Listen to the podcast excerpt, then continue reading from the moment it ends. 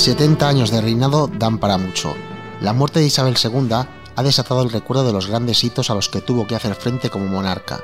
Vivió las terribles consecuencias de la Segunda Guerra Mundial, trabajó con Churchill, sobrevivió a la Guerra Fría, sorteó la Guerra de las Malvinas y afrontó la muerte de Lady Di. Pero de todas las anécdotas que se han contado a raíz del fallecimiento de la reina, hay un episodio que ha pasado desapercibido y que es, quizá, uno de los capítulos más oscuros, vergonzosos e increíbles de su reinado.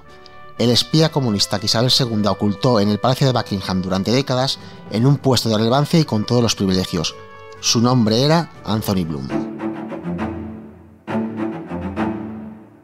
el caso de Luna es un caso de extrema gravedad, ¿no? Porque gracias a su labor como espía soviético, el Kremlin obtuvo un acceso directo a la familia real inglesa durante más de dos décadas, ¿no?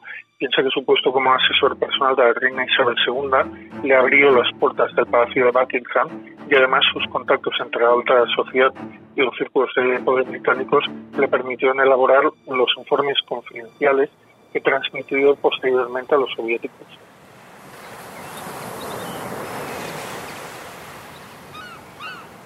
Anthony Bloom nació en 1907, en un pequeño pueblo de la costa sur de Gran Bretaña. Su padre, un reverendo muy respetado en la comunidad, consiguió que su hijo fuese admitido en el Trinity College de la Universidad de Londres. Allí se graduó en lenguas modernas en 1930 y trabajó después como profesor. Desde su púlpito, pronto se convirtió en un maestro respetado y se hizo un hueco entre la élite cultural de su país. Pero entonces, todo se torció.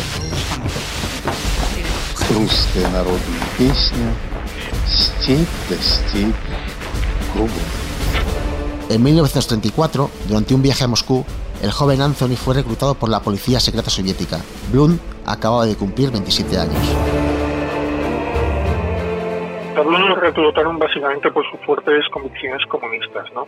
En 1926 se revela como una fecha clave en su historial, porque aquel año la huelga general desatada en Gran Bretaña hace aflorar su interés por el mundo comunista una inquietud que él desarrolla tras su ingreso en la Universidad de Cambridge, que además piensa que es un campo que está barrido por la ideología marxista, tal y como destacaría el propio Bloom años más tarde. La estrategia soviética para reclutar a sus agentes secretos en el extranjero pasaba por buscar candidatos entre los miembros de los partidos comunistas locales o en enclaves cercanos a su ideología, porque para ellos esto se convertía en una jugada segura, ya sabían a quién iban a reclutar. Y además, en el caso de Bloom, su reclutamiento llegó de la mano de Guy Burgess, otro miembro destacado del famoso Círculo de Cambridge, que avaló su ingreso eh, en los servicios secretos soviéticos. Anthony Bloom no fue el único espía de Cambridge. Durante la década de 1930 fueron reclutados otros tres miembros de la misma universidad a los que pronto se bautizó como el Círculo de Cambridge. Sus nombres eran Guy Burgess, Donald McLean y el famoso corresponsal de The Times en la Guerra Civil Española, Kim Philby. Aunque ninguno de ellos estuvo tan cerca de la familia real como Bloom. En esta década de 1920, el NKVD reclutó a cinco prometedores universitarios de Cambridge con la idea de infiltrarlos en los servicios secretos británicos. Y es por eso que adquiere este nombre, la, red de espionaje soviética. Eh, la misión del Circo de Cambridge consistía en recopilar y transmitir información del más alto nivel a los servicios secretos soviéticos. Y en este sentido, Kim Philby fue el activo principal de esta red. Una red que adquirió mm, notoriedad en 1951 tras la huida de varios de sus miembros a Unión Soviética. Fue en aquel año cuando los servicios secretos norteamericanos detectaron la presencia de cuatro topos soviéticos en los servicios secretos británicos. ¿no? Dos de ellos, Donald McClellan y Guy Burgess, consiguieron huir a la Unión Soviética, confirmando las sospechas de la CIA y destapando uno de los casos más famosos de espionaje de la Guerra Fría. En 1939, su aventura real dio un vuelco inesperado.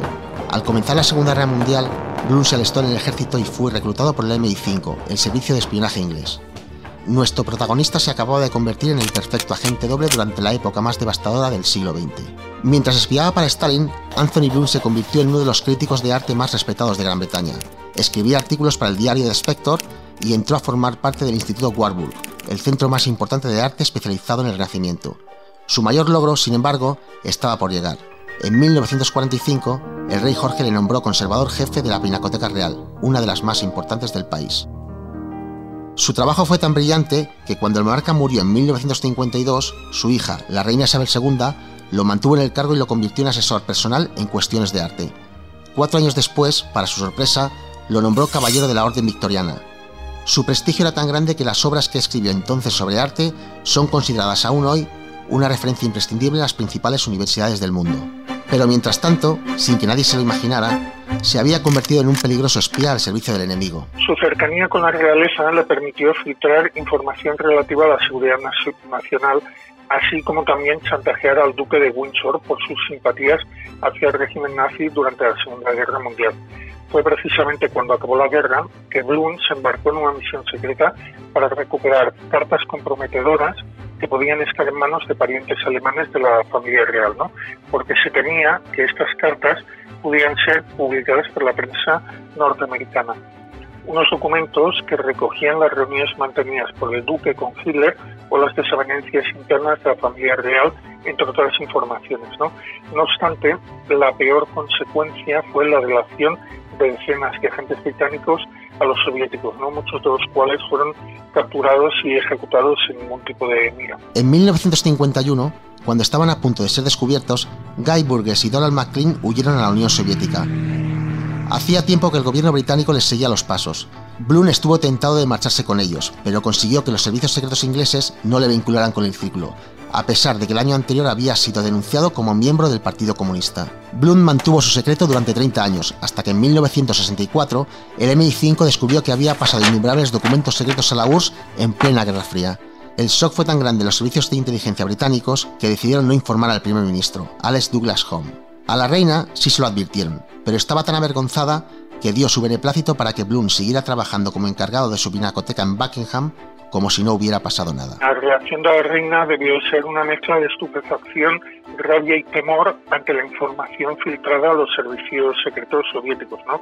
Bloom poseía datos comprometedores que afectaban a la familia real y esto era una información que claro que, que una vez que lo, lo, descubrieron pues se convirtió en su seguro de, de, vida no como lo corrobora el hecho de que fue nombrado consejero de cuadros y dibujos de la reina ocho años después de haber confesado sus actividades como espía soviético un cargo que por cierto ocupó interrumpidamente hasta su jubilación en 1978 Bloom fue el único miembro del Círculo de Cambridge al que se le permitió mantener intacta su reputación. El MI5 decidió no hacer pública su traición y durante 15 años más se le permitió disfrutar en secreto de su privilegiada vida dentro de Buckingham, así como de su cargo como director del prestigioso Instituto Cornwall en la Universidad de Londres.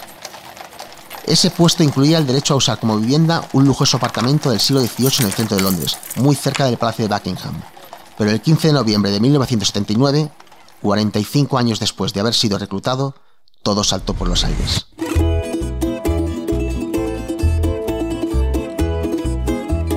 La recién elegida primera ministra, Margaret Thatcher, desveló en el Parlamento que el cuarto hombre del círculo de Cambridge era él. Una semana después, Bloom compareció ante los medios de comunicación para reconocerlo en un comunicado. Era un caso de conciencia política frente a la lealtad a la patria. Y yo opté por la conciencia. Ese mismo año fue juzgado y condenado por alta traición pero no ingresó en la cárcel por su avanzada edad, 72 años, y porque negoció con los servicios secretos que colaboraría con ellos a cambio de la inmunidad. Lund jamás ingresó en prisión, lo cual es un caso también similar al, de John Cross, otro miembro de los cinco de Cambridge que fue descubierto en 1951 y al que se le permitió abandonar el país. No, no obstante, eh, su condena vino porque obtuvo el rechazo social y vivió recluido sin poder abandonar su domicilio al riesgo de ser tachado de traidor. ¿no? Además, la prensa inglesa aireó su homosexualidad a los cuatro vientos y un episodio oscuro del pasado cuando fue acusado de pedofilia por un orfanato irlandés. O sea que lo que lo que no obtuvo por un lado que fue una condena formal, pues lo obtuvo por otro que fue el rechazo social. Con su imagen pública absolutamente destrozada, Bloom se refugió en la redacción de sus memorias, que no terminó hasta poco antes de su muerte en 1963. Un año después, alguien las envió de forma anónima a la Biblioteca Británica con la condición de que no fueran publicadas hasta 25 años después. Y así ocurrió. En ellas, Bruna exponía abiertamente sus sentimientos con respecto a los últimos días de su etapa como espía. Al cabo de unos años al servicio del Kremlin, me quedé completamente desilusionado con el marxismo, así como de Rusia.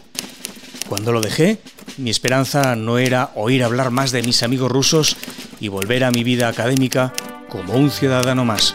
También reconocía que en aquellos días amargos contempló muy seriamente el suicidio. Mucha gente dirá que quitarme la vida habría sido lo más honorable, pero yo llegué a la conclusión de que, al contrario, hubiera sido una solución cobarde.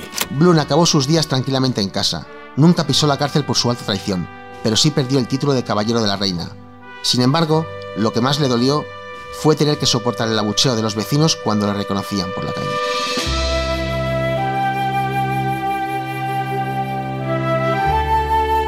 El espía comunista que vivió durante años en Buckingham, El secreto más oscuro de Isabel II, es un podcast de ABC, con guion de Israel Viana, edición y montaje de Laura Odene, locución de Israel Viana y Pachi Fernández, y la colaboración de Pere Cardona, investigador y divulgador histórico, autor del libro Osos, Átomos y Espías.